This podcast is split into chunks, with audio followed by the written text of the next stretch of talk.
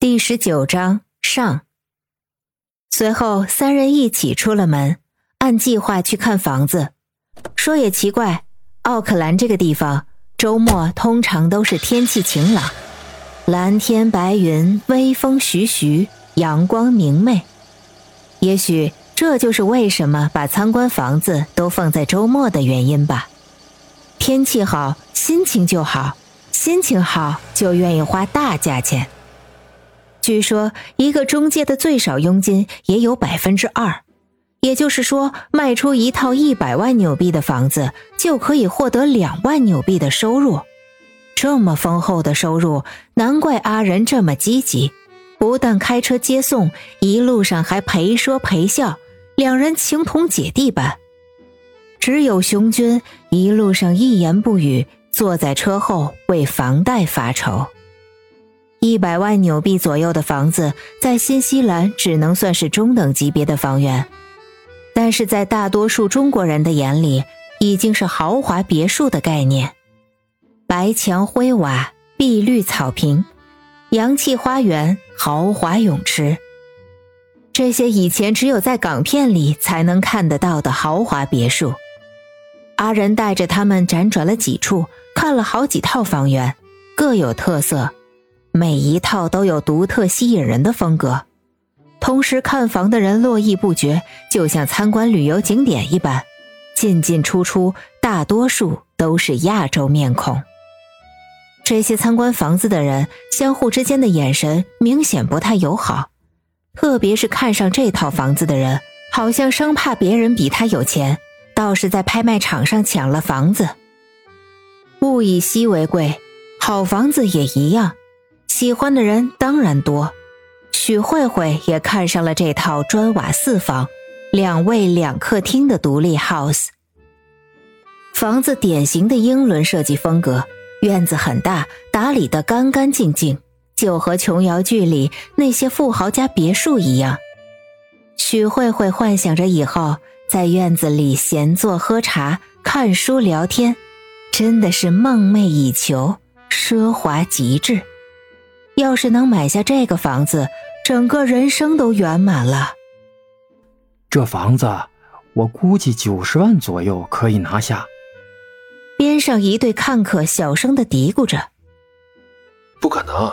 你看这么多人看房，到时候讲起来价格就会上去，少说一百万吧。”一位中介正对自己的客人耐心的解释道，言下之意就是让自己的客人多准备些钱。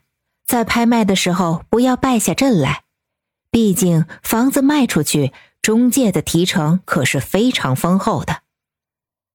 听到这些话后，许慧慧心里有些紧张，准备了一百万纽币，看来不够买房子。世界上有钱的人真多，新西兰有钱的人更多，这些人不知道哪来这么多钱，真是可恨。阿仁显然看出了许慧慧的心思，在边上淡定的安慰道：“这房子估计也就一百万，可以来尝试拍卖一下，抢到了也不好说。虽然看的人多，但他们不一定有钱。”可当许慧慧询问熊军的意见时，熊军一副心不在焉的样子，这让他心里万分恼火。这种场景，阿仁见多了，不足为怪。很多时候。老婆要更好的房子，老公担心自己的钱包不够，或是日后无力偿还房贷，故不表态，心不在焉。于是安慰熊军道：“别担心，这房子不会很贵，按现在市场价，买到就是捡到，马上会涨得更多。”熊军望着这套房子，苦笑着，脑海里都是王冰冰的身影，心里举棋不定。如果买下了房子，就要和许慧慧正式生活在一起。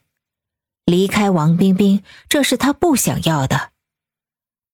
阿仁拿着房产资料，在许慧慧身边认真的解释：这套房子要下周五拍卖，那个时候贷款预批应该已经下来了。有了银行的贷款预批，就可以大胆的去拍卖场举手拍卖。要不然，一旦拍到了房子没钱付款，那就麻烦。那可是违法要罚款的。房子一拍下，就要先支付百分之十的定金。在买房中介的怂恿下，对这套房子有想法的买家个个胸有成竹，觉得自己一定有足够的资金可以抢一下这套房子。这也是中介们的套路，怂恿拍卖者信心，从而提高房价，让自己赚到更多的佣金。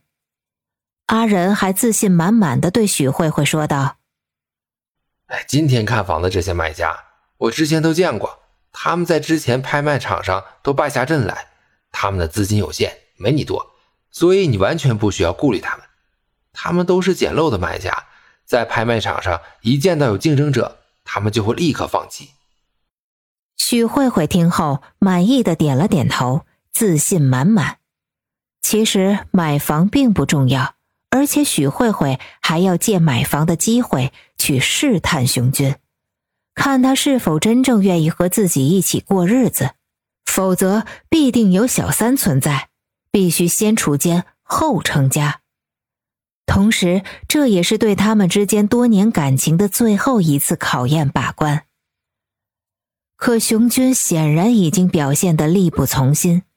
晚上回到家后，许慧慧拿着一套一套的房子资料和他讨论，他都心不在焉、举棋不定的样子。正好王冰冰从外头回来，见桌子上摊着一堆房产资料，礼貌性的问候了一句：“你们好，看房子啊？”许慧慧借此机会得意洋洋的说道：“啊，是啊，我们结婚肯定要买房子，和别人一起住毕竟不方便。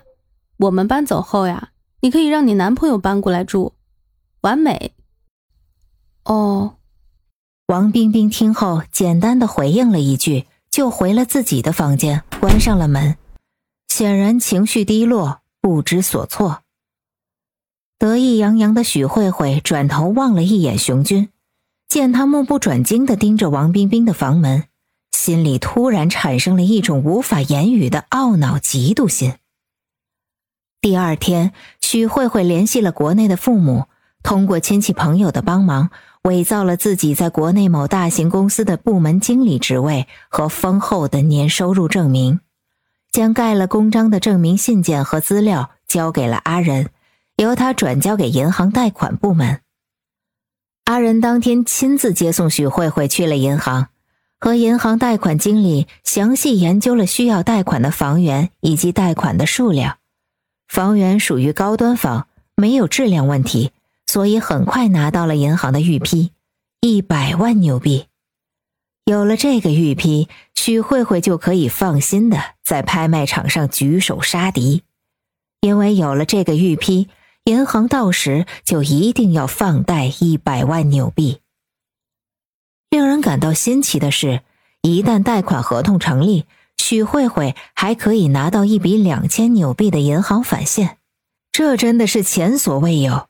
向银行贷款，银行还要返给你两千纽币，这其中到底是什么促销手法？一时也说不清，只能说洋人的世界我们不懂。反正有钱拿就是好事儿。办完事情后，许慧慧要求阿仁将她送到熊军的工作地点。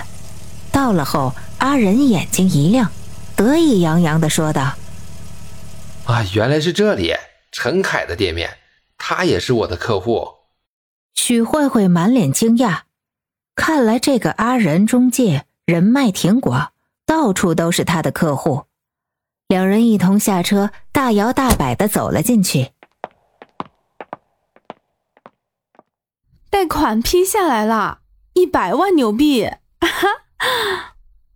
许慧慧高举银行的预批文件，蹦蹦跳跳的向熊军跑去。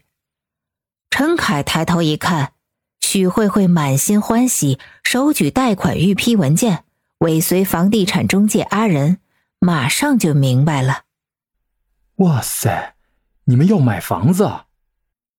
熊军则冷冷一笑，表情严肃，没有太大的喜感。